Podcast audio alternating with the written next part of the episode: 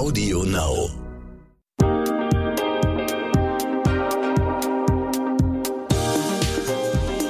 Herzlich willkommen zu einer neuen Folge von What the Finance. Ich bin Sabrina Markgraf, eure Host, und ich freue mich, dass ihr wieder mit dabei seid. Und ich sage an dieser Stelle auch Hallo zu Kirsten, die ich ganz herzlich begrüßen möchte.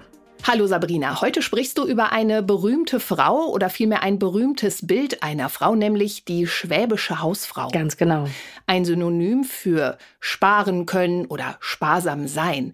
Also wenn ich da so drüber nachdenke, habe ich ein Bild vor Augen. Ich sehe da eine etwas ältere Dame mit einer Schürze und einem Kopftuch, die die Groschen zusammenhält. Gibt es denn die schwäbische Hausfrau so heute überhaupt noch?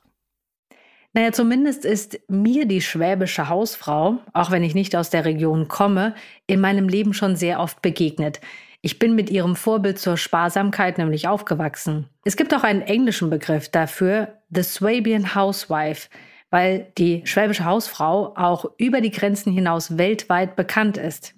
Spätestens zumindest seit die ehemalige Bundeskanzlerin Angela Merkel einmal gesagt hat, dass mit ihrer Finanzplanung, also der der schwäbischen Hausfrau, die Finanzkrise nicht passiert wäre. Aber völlig klar, die Welt hat sich weitergedreht und das Frauen- und Rollenbild natürlich geändert. Sollten wir uns also von der schwäbischen Hausfrau verabschieden und brauchen wir neue Vorbilder?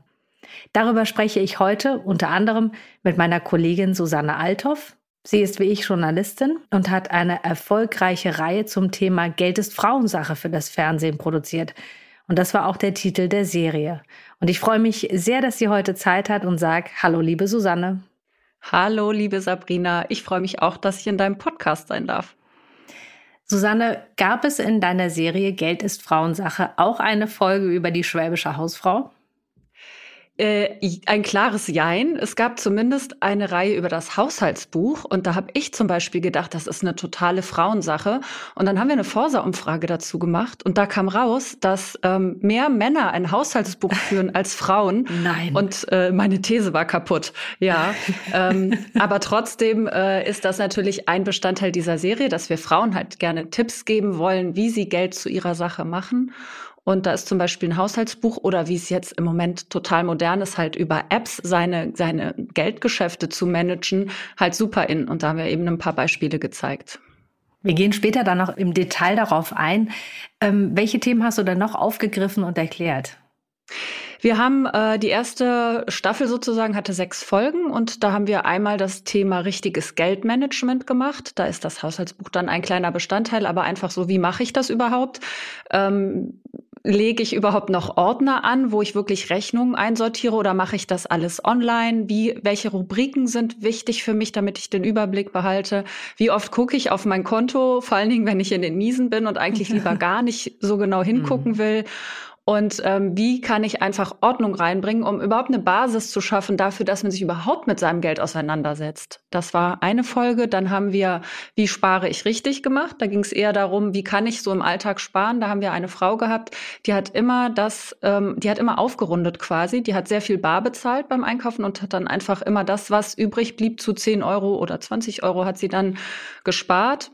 Und einen Mann hatten wir, ähm, der hat dann quasi über so eine Spar-App auch, auch solche be kleinen Beträge gespart. Und haben wir einfach mal geguckt, wer von denen spart mehr. Es war dann tatsächlich die Frau, die hat aber dann auch manchmal großzügiger aufgerundet und hatte dann am Ende irgendwie einen höheren Betrag erspart.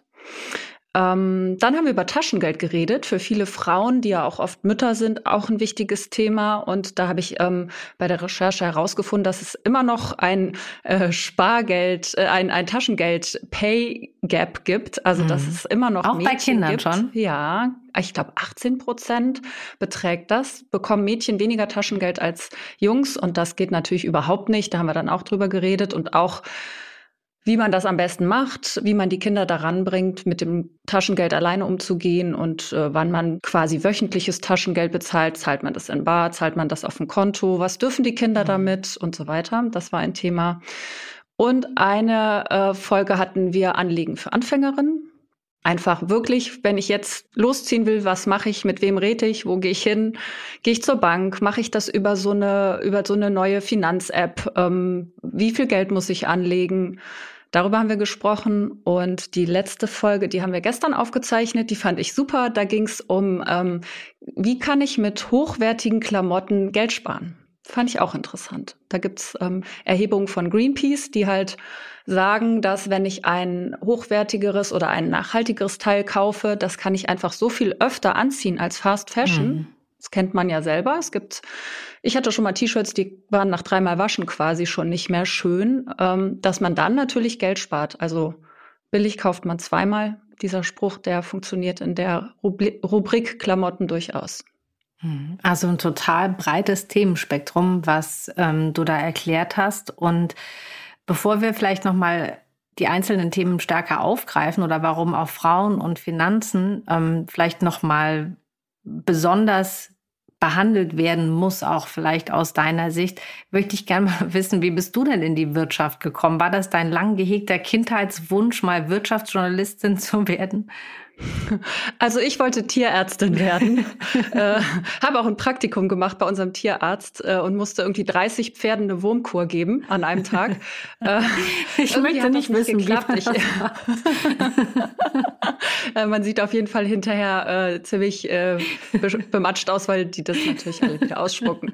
Aber ähm, ich komme aus einer Familie aus, ich, man sagt immer so einfache Verhältnisse. Meine Eltern waren halt keine oder sind, mein Vater ist schon tot, meine Mutter lebt noch, die, die waren halt keine Akademiker. Mhm. Trotzdem hat mein Vater bei der BASF gearbeitet, in einem großen Chemiekonzern mit ähm, einer Dependance in Köln. Da war mein Vater angestellt. Ähm, und meine Mutter war in der Lokalpolitik, die war im Stadtrat. Und das hat dazu geführt, dass an unserem Frühstückstisch durchaus häufiger über Wirtschaft und Politik einfach diskutiert wurde. Und ähm, das war so ein bisschen vielleicht, na, wie soll ich sagen, meine Basis. Und dann bin ich Journalistin geworden. Und wenn man Journalistin wird, zumindest in den Bereichen, wo ich das gemacht habe, da ist man Generalistin. Da darf man sich überhaupt nicht spezialisieren, weil man muss einfach alles machen. Da macht mm. man mhm. Sport, da macht man Politik, da macht man Wetter, da macht man Wirtschaft. Und ähm, ich bin dann aber irgendwann zu Radio Leverkusen gegangen, ein Lokalradiosender für die Stadt mm. Leverkusen. Und die hatten zwei DAX-Konzerne zu dem Zeitpunkt. Das ist Bayer und Lanxess. Lanxess hat mittlerweile, glaube ich, seinen Firmensitz nach Köln verlegt. Und da gab es halt dann alles Vierteljahr halt Quartalszahlen und einmal im Jahr eben die große Bilanz. Und da genau, beide sind habe ich angefangen. Ja. Genau, beide börsennotiert und ähm, da musste ich dann gezwungenermaßen äh, Bilanzen lesen und habe festgestellt, okay, also Umsatz und Gewinn ist überhaupt nicht dasselbe. Und man kann sagen, das Unternehmen hat einen super Umsatz gemacht, aber hat trotzdem keinen Gewinn gemacht. Und dann kann ich als Journalistin entscheiden, schreibe ich jetzt, das Unternehmen hat einen super Umsatz erwirtschaftet oder schreibe ich, Bayer schreibt rote Zahlen, weil kein, mhm. nichts übrig geblieben ist, weil sie investiert haben oder weil sie hohe Kosten hatten für andere Sachen. Und da habe ich Blut geleckt. So bist du also reingekommen. Ähm, warum sind Frauen vielleicht ein bisschen zurückhaltender bei Finanzthemen? Weil ich merke das auch, wenn ich zum Beispiel, du hast gesagt, bei euch zu Hause wurde ein bisschen drüber gesprochen, aber selbst Kinder bekommen schon unterschiedlich, je nach Geschlecht, Taschengeld. Heute ist mir aufgefallen, ich habe mich mit einem anderen Vater aus der Schule unterhalten und es ging um Finanzthemen und ich finde das total spannend. Wir haben über Rentenmärkte gesprochen. Ich weiß nicht, ob ich das mit einer anderen Mutter aus der Schule machen würde.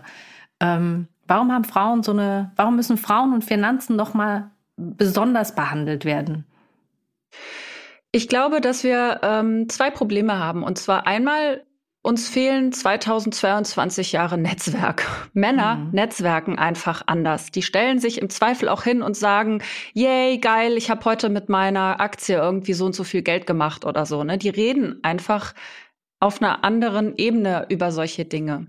Das ähm, machen wir Frauen eher selten. Grundsätzlich wird in Deutschland, glaube ich, viel zu wenig über Geld geredet. Ich weiß zum Beispiel, ich weiß nicht mal, was du verdienst, Sabrina. Du weißt ja auch nicht, was ich verdiene. Wir reden ja. da nicht drüber. Ja, du, du weißt auch nicht, wie viel ich auf der hohen Kante habe. Ich rede nicht mal innerhalb der Familie wirklich offen über Finanzen. Und solange man das nicht macht, auf welcher Ebene soll man sich dann unterhalten? Ne? Wenn, wenn, wenn ich nicht sagen kann, wie viel habe ich eigentlich wo angelegt, dann wird das total schwierig. Das ist, glaube ich, eine kulturelle Sache. Und ähm, dass wir Frauen da nicht so wirklich das zu unserem Thema machen, wundert mich auch, weil eigentlich ganz viele Frauen sich um die Finanzen in der Partnerschaft kümmern. Mhm. Ähm, Das sind nicht nur die Männer, es sind ganz oft die Frauen. Gerade die schwäbische Hausfrau, du hast es ja schon in deinem Intro gesagt, die hat da das Haushaltsbuch in der ja, Hand die Bücher gemacht, gehabt. ja. Genau. Und äh, wenn dann freitags früher der Lohnschein kam, der wurde mhm. dann erstmal zu Hause abgegeben. Ne? Das, ähm, das heißt, eigentlich haben wir die, die Basis dafür, aber es wird auch es wird uns auch nicht so leicht gemacht. Wenn ich zum, ich habe zum Beispiel mit meiner Schwester durch diese Serie viel über Finanzen geredet und auch erst mhm. da herausgefunden, was sie so denkt. Und die sagte zu mir, ja, aber es spricht mich auch keiner an. Also es macht keiner explizit Werbung für Frauen oder vielleicht auch die Fintechs, ne, diese ganzen modernen Unternehmen, die auf, auf Handy-Apps äh, Finanzen regeln, die sprechen mich nicht an. Ich habe noch nie eine Werbung gesehen, die gesagt hat, hey, ne, du als Frau hast, äh, wir wissen, du hast besondere Ansprüche, was deine Anlage angeht. Mhm. Wir kümmern uns darum, komm zu uns. Und ähm, ich glaube, das fehlt so ein bisschen einfach. Und dann eben dieses Netzwerken, dass wir Frauen uns gegenseitig davon erzählen, wie wir unser Geld vermehren und eben ja von den Erfahrungen anderer auch lernen können. Und vielleicht auch in unserer Sprache, weil ich denke auch, dass die, die Regeln am Finanzmarkt sind die gleichen, die Produkte sind die gleichen, die Männer und Frauen brauchen für die Altersvorsorge. Da gibt es ja keinen Unterschied. Aber was du gesagt hast, ich möchte doch auch anders angesprochen werden, weil ich glaube, meine Sprache ist eine andere die Wortwahl ist eine andere, als vielleicht mein Mann das benutzen würde. Und wenn wir die gleiche Sache beschreiben, das, das wissen wir ja. Ähm, die eigenen Finanzen zu meistern ist ja dann nochmal was ganz anderes. Also darüber zu berichten und selbst daraus was zu nehmen. Du hast es schon so ein bisschen angesprochen, dass du mit deiner Schwester dann zum Beispiel darüber gesprochen hast, nachdem du die Serie gemacht hast. Ähm, wo es bei dir? Das ist sehr einfach. Ich hatte lange einfach gar kein Geld. Also äh, ich bin in einer Familie aufgewachsen, wo es nie Geld im Überfluss gab und meine Eltern haben gar mhm. nichts angelegt. Und mein Vater ist gestorben 2019 und hat nichts hinterlassen außer Liebe. Aber das ist auch natürlich viel wert. Aber er hat halt nichts, kein, ja, er hat nichts vererbt im Grunde. Und ich fand das nicht schlimm, weil zu dem Zeitpunkt ging es mir finanziell schon so gut, dass ich jetzt nicht darauf angewiesen gewesen wäre. Aber ich habe mich manchmal gefragt, warum haben meine Eltern nicht ihr Geld für sich arbeiten lassen? Mhm. weil ich verstanden habe in meiner ganzen Laufbahn mit in der Wirtschaft, dass Geld sich nur dann wirklich vermehrt, wenn es für dich arbeitet. Wenn du irgendwas damit machst, du kannst es nicht mehr auf dem Konto lassen, weil wir haben keine Zinsen. Im Gegenteil, das wird sogar weniger. Selbst auf einem Tagesgeldkonto zahlst du Gebühren und ähm, dadurch wird das Geld weniger. Also das, das muss irgendwie für dich arbeiten. Ja, das beinhaltet ein gewisses Risiko, aber es ist die einzige Chance, das Geld zu vermehren. Dafür muss man aber erstmal Geld haben, was man gerade nicht braucht. Und ich habe halt sehr lange mein Geld einfach gebraucht. Ich habe zwei Kinder, die studieren jetzt, die sind richtig teuer. Ähm, wir haben äh, vor 17 Jahren haben wir uns entschieden, als wir eine größere Wohnung haben wollten, weil wir hatten nur ein Zimmer für zwei Kinder und wir wollten uns vergrößern und haben festgestellt, ach du Scheiße, die Mieten sind so hoch, mhm. dann können wir vielleicht auch eine Rate für ein Haus bezahlen. Und ich weiß noch genau, äh, dass ich naja, so 14 Tage lang quasi in so einer Dauerpanikattacke war, weil ich nicht diese hohen Schulden machen wollte. Ich hatte richtig Angst. Wir waren bei vielen Banken und haben uns das durchrechnen lassen. Wir hatten fast kein Eigenkapital und ich hatte richtig Schiss, dieses Haus zu kaufen. Ähm, mein Mann ist da, war da irgendwie viel mutiger und der hatte gar keine, gar keine Sorge und mir hat das irgendwie die Luft abgequetscht. Ich hatte total Angst, so viele Schulden zu machen. Und ähm, am Ende bin ich natürlich total froh, dass wir das gemacht haben. Und das ist auch noch nicht so so eine wahre Geldanlage, weil da wohne ich ja drin. Ne? Das mhm. ist halt für mich vielleicht später. Und da möchte ich auch noch mal ganz dringend sagen: Es gibt so viele Frauen, denen die Altersarmut droht, dass es allein das schon der Grund sein muss für uns, uns selber um unsere Finanzen zu kümmern. Auch auf die Gefahr hin, dass man vielleicht irgendwann auch alleine ist oder sich trennt oder, oder, oder, oder. Und irgendwann habe ich dann das Gefühl bekommen, okay, eigentlich finde ich es total toll, dass ich keine Miete mehr zahle, sondern dass ich quasi in mein eigenes Haus investiere. Und ähm, das war lange Zeit das Einzige, was wir uns quasi als Geldanlage geleistet haben in unserer Familie. Und irgendwann, als es dann ein bisschen besser lief, haben wir noch eine Wohnung gekauft. Und das feiere ich heute noch. Ich äh, bin mhm. so stolz, dass ich äh, eine Wohnung besitze, ähm, die natürlich auch nicht bezahlt ist, aber die wir abbezahlen. Und ähm, das, das finde ich, ist ein richtig gutes Gefühl. Die vermietet es. Genau, die ist vermietet. Eine kleine, eine kleine Wohnung, aber es ist trotzdem ein sehr gutes Gefühl. Und so wie du es erzählst, war aber zum Beispiel auch dein, dein Mann ein wichtiger Anstoß, dass du dich überhaupt getraut hast, dir den Schubs zu geben, weil als Frau vielleicht oder auch als Mann, ich glaube, es spielt keine Rolle, wenn du vielleicht keinen Partner oder Partnerin hast, dir ein Haus zu kaufen, das ist halt echt ein Riesenschritt. Und wie du sagst, du hättest es vielleicht ohne ihn gar nicht gemacht.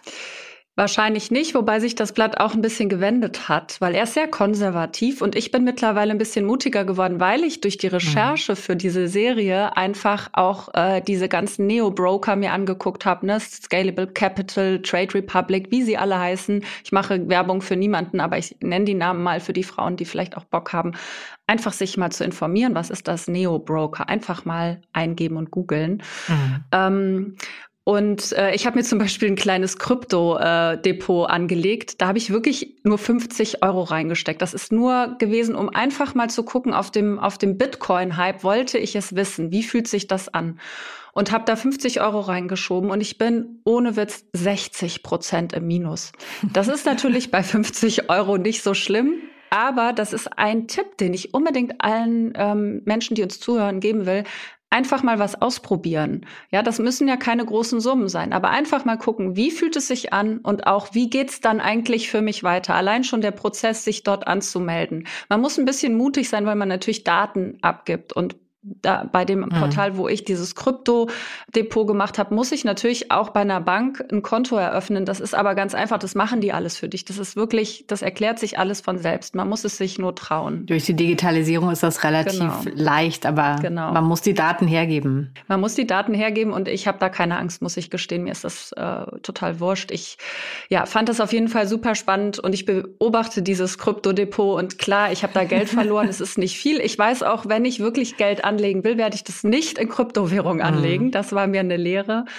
Ähm, und trotzdem war es für mich total cool zu sehen, einfach so, okay, ich mache das jetzt einfach. Ich melde mich einfach da an und lege da mal ein paar Euro rein. Und mit, wenn man in Aktien anlegen will, kann man das ja auch auf diese Art und Weise tun oder eben einfach bei der Hausbank und hat es dann trotzdem auf dem Handy und kann quasi jeden Tag gucken, wie entwickelt sich das.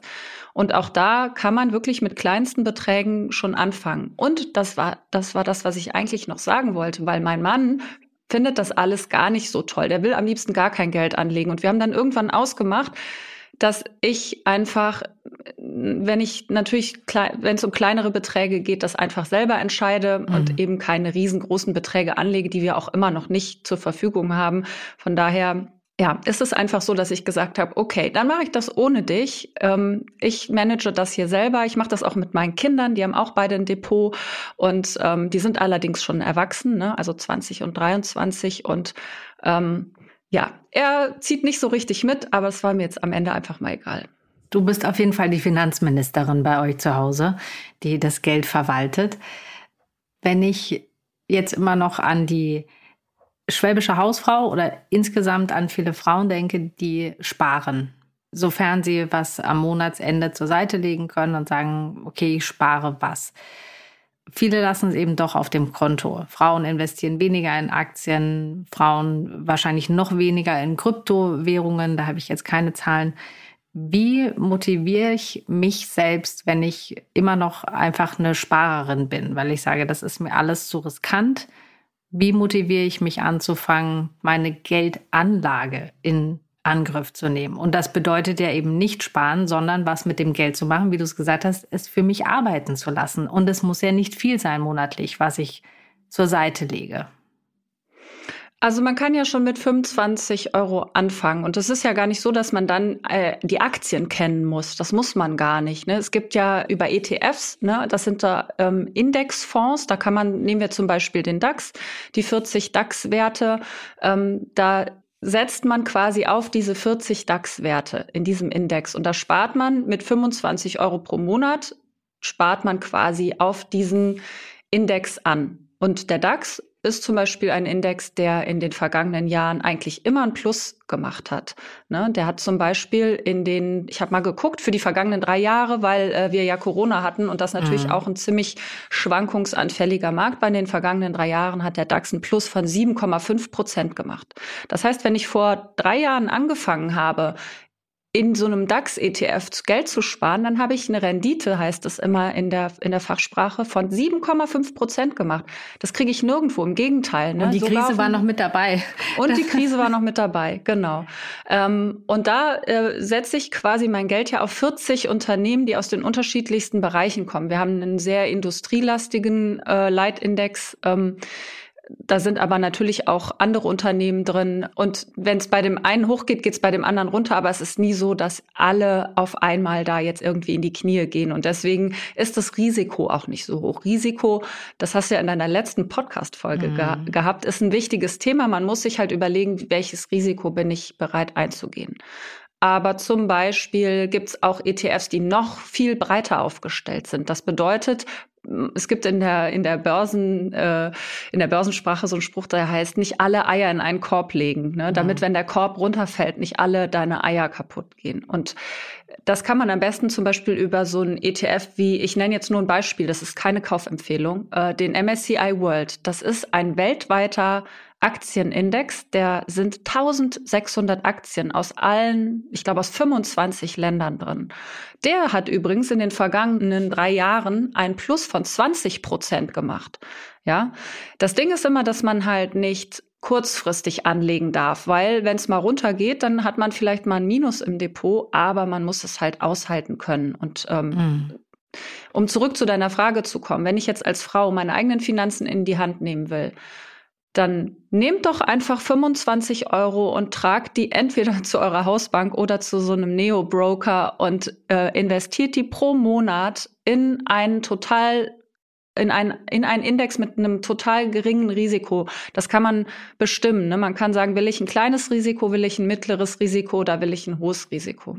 Und beim hohen Risiko hat man natürlich auch immer Chancen auf einen hohen Gewinn.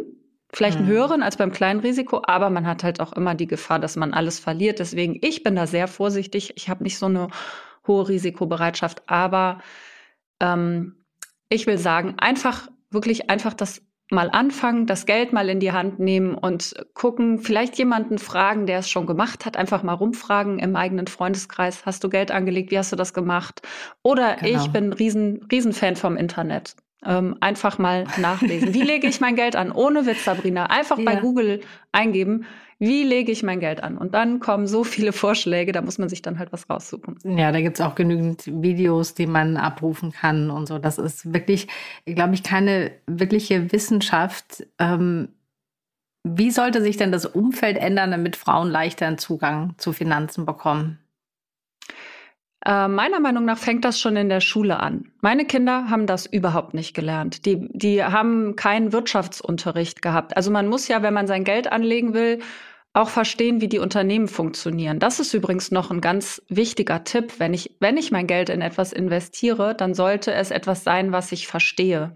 Mhm. Und ähm, Ganz wichtig ist, ich finde immer total einfach, wenn man jetzt sagt, zum Beispiel ein Unternehmen wie, nehmen wir die Lufthansa, ja, ein deutsches, langlebiges Unternehmen gibt's schon ewig, die Leute verreisen, die fliegen immer, die Geschäftsidee verstehe ich, ich verstehe, was dahinter steckt. Mhm. Ähm, einfach mal gucken, wie ist denn so eine Lufthansa-Aktie zum Beispiel gelaufen. Wenn man Lufthansa und Chart einfach mal in die Google-Suche eingibt, dann kriegt man viele Anbieter, wo man sich so einen Chart mal angucken kann. Und da kann ich dann zum Beispiel sagen, wie ist die denn im letzten Jahr gelaufen, in den letzten drei oder in den letzten fünf Jahren.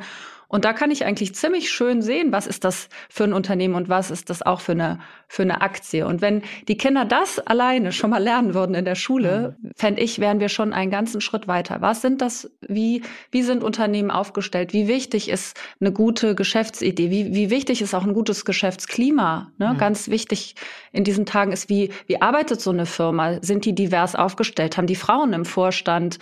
Haben die eine zukunftsweisende Idee? Ne? Wer nur sind noch nachhaltig. Genau, sind die nachhaltig. Wenn die nur noch in Verbrennungsmotoren investieren, dann ist äh, wahrscheinlich 2035 Schluss. Ist das, haben die eine weiterreichende Idee? Hm. Also einfach, wenn die Kinder in der Schule lernen würden, wie funktioniert Wirtschaft und wie funktioniert Geldanlage, also im, im allerbreitesten Sinne. Das fände ich, glaube ich, wichtig. Und ich glaube, dass es halt ein Teil unserer Kultur ist. Die Deutschen sind Sparweltmeister. Die legen das meiste ihres Geldes ohne Witz unters Kopfkissen. Also symbolisch gesprochen. Nur fünf Prozent der Menschen in Deutschland investieren überhaupt in Aktien. Also wir sind noch sehr weit davon entfernt, glaube ich, dass das bei uns hier zum, zur Kultur gehört. Aber vielleicht können wir mit diesem Podcast einen Anfang machen. Und wie müssen sich die Frauen ändern? Ich habe sofort immer dran gedacht, Frauen im Zusammenhang mit Finanzen, diese schwäbische Hausfrau, die hat einfach so eine starke Rolle, glaube ich, auch in dieser Gesellschaft, weil die auch für uns als Sparnation gilt, sinnbildlich. Das ist dieses Vorbild und das ist, diese Finanzen im Griff zu haben, das finde ich ist total stark als Vorbild, finde ich unglaublich wichtig und auch nachhaltig zu wirtschaften ist ja auch eine Tugend, die damit einhergeht. Aber das Sparen, daran stoße ich mich so sehr an. Also wie müssen wir Frauen uns ändern? Das ist eine gute Frage. Ich bin selber ähm, nicht so ein super Beispiel, weil ich auch lange Zeit eigentlich nur äh, na, sagen wir mal so, eine lange Zeit habe ich eigentlich nur Mangel verwaltet. ähm, das, das macht dann natürlich auch nur mittelmäßig viel Spaß. Aber in dem Moment, wo, wo ähm, vielleicht auch ab und zu mal was hängen bleibt, ist es halt einfach wichtig, dass man überhaupt erstmal einen guten Überblick bekommt. Ich habe zum Beispiel früher immer nur geguckt, wie viel Minus habe ich am Ende des Monats. Also ich habe nie geguckt, wofür habe ich eigentlich mein Geld ausgegeben. Und auch da habe ich mir eine App geholt, auch im Zuge übrigens der Serie Geld ist Frauensache, mhm. weil ich mhm. eben dazu recherchiert habe. Ich habe mir eine App geholt, auch da musste ich meine Bankdaten hinterlegen, die mir genau aufschlüsselt, wofür ich mein Geld ausgebe. Und das war für mich ein riesen Aha-Moment zu sehen, mhm. wie viel Geld ich im Drogeriemarkt lasse im Monat. Und auch dann mal zu überlegen, okay, finde ich das eigentlich okay, dass ich von dem, was ich reinbringe, so viel in die Richtung wieder raustrage? Ja. Und ich glaube, für Frauen ist es halt, also bevor man sparen kann, um auf deine Frage zurückzukommen, muss man natürlich mhm. erstmal einen Überblick haben, was habe ich eigentlich, also eine Bestandsaufnahme machen und für sich selber entscheiden, wo könnte ich denn vielleicht was abzwacken, um es dann zu sparen. Und ähm, ich glaube, am wichtigsten bei allem ist, dass man einfach einen Anfang macht. Also es ist so, viele Sachen macht man ja im Kopf hundertmal und in echt überhaupt nicht. Und ähm, ich weiß nicht, wovon du sprichst. Susanne, ähm, das war eine grandiose Serie, Geld ist Frauensache. Und ähm, ich glaube, die nächste Staffel ist ja auch schon in Planung, das geht weiter. Wo können denn die Zuhörer und Zuhörerinnen diese Folgen abrufen? Das äh, läuft bei Punkt 12 bei RTL äh, jeden zweiten Donnerstag immer um 10 nach 1 oder auch bei rtlnews.de. Da kann man es nachlesen und nachgucken online. Da sind die Serien alle noch, die Folgen alle noch zu sehen. Sehr empfehlenswert, weil das vielleicht dann auch so einen unterhaltsamen Schubs gibt. Das sind immer Folgen, die sind ja nicht sehr lang und ich finde es immer sehr unterhaltsam, unverständlich und ich habe immer was mitgenommen, muss ich sagen. Und auch mir hat es immer wieder einen Schubs gegeben, mich doch äh, mit der einen oder anderen Sache wieder zu beschäftigen. Susanne, die schwäbische Hausfrau ist es wahrscheinlich nicht. Wer sind denn deine Vorbilder im Bereich Finanzen? Äh, Schwierige Frage. Ich kannte ja deinen Podcast, Sabrina, und habe schon, wenn du, hab schon gedacht, wenn die mir die Frage stellt, was sage ich denn dann? Also, ich habe mich dazu entschieden und ähm, ja, das kann ich einfach so sagen. Ich habe vor allem von Leuten gelernt, wie man es nicht macht. Also ich habe einfach ähm, Dinge in meinem Leben beobachtet und gesehen und ähm, zum Beispiel eben meine Eltern, die, denen ich für alles wahnsinnig dankbar bin und oh, ich habe unglaublich viele Dinge von denen gelernt, aber ich habe halt auch gelernt, dass man nicht weiterkommt, wenn man sein Geld nicht für sich arbeiten lässt. Und das war für mich eigentlich das größte Beispiel, zu sagen, okay, das will ich aber gerne anders machen. Mhm. Und ähm, ansonsten klar, wenn man so in der, wenn man Wirtschaftsjournalistin ist, dann bewundert man schon einige Leute. Ne? Ich finde Christine Lagarde irgendwie natürlich spannend, die Chefin der Europäischen Zentralbank, die ja wirklich eine riesige Macht über Geld hat und trotzdem so eine ja sophisticated Person ist und ja. ähm, ja, ansonsten, nee, eigentlich bewundere ich alle Frauen vor allem, die ihre Finanzen selbst in die Hand genommen haben und alle Frauen, die auch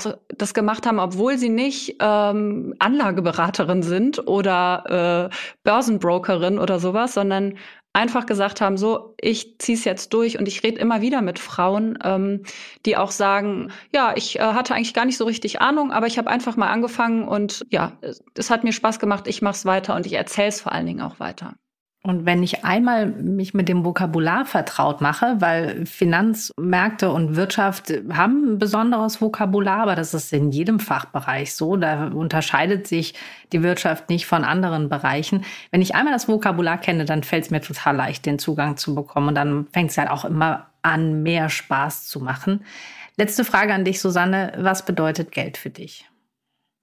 Äh, gar nichts wirklich nicht viel. Also Geld ist für mich ähm, äh, natürlich meine Existenz muss gesichert sein. So viel Geld möchte ich schon haben und ansonsten könnte ich, glaube ich, auch verzichten. Ich konsumiere gerne, ich gehe gerne essen, ich reite, das kostet Geld in meiner Freizeit. Also das mhm. sind schon mhm. so Sachen, die mir wichtig sind.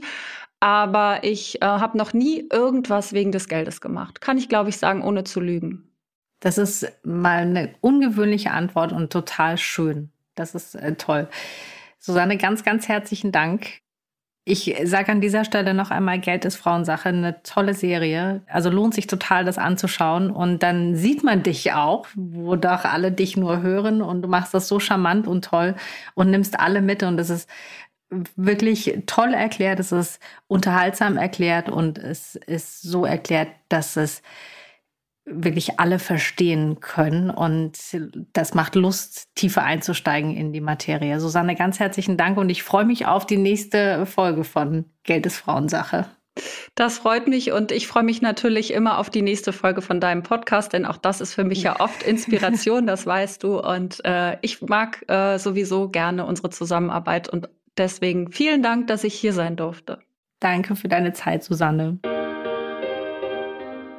Spannende Ansichten auf jeden Fall. Den Link zu Susannes Serie stellen wir euch in die Show Notes und wünschen euch erfolgreiche Erkenntnisse. Und es ist wieder aufgetaucht heute das Haushaltsbuch. Ich werde auch gleich mal nach einer App suchen. Macht das auf jeden Fall, denn es hilft, die Ein- und Ausgaben im Blick zu behalten und eine bessere Übersicht zu gewinnen. Und wenn ihr Fragen habt, schreibt mir über Insta. Den Namen findet ihr in den Show Notes und ich sage Tschüss, bis zum nächsten Mal.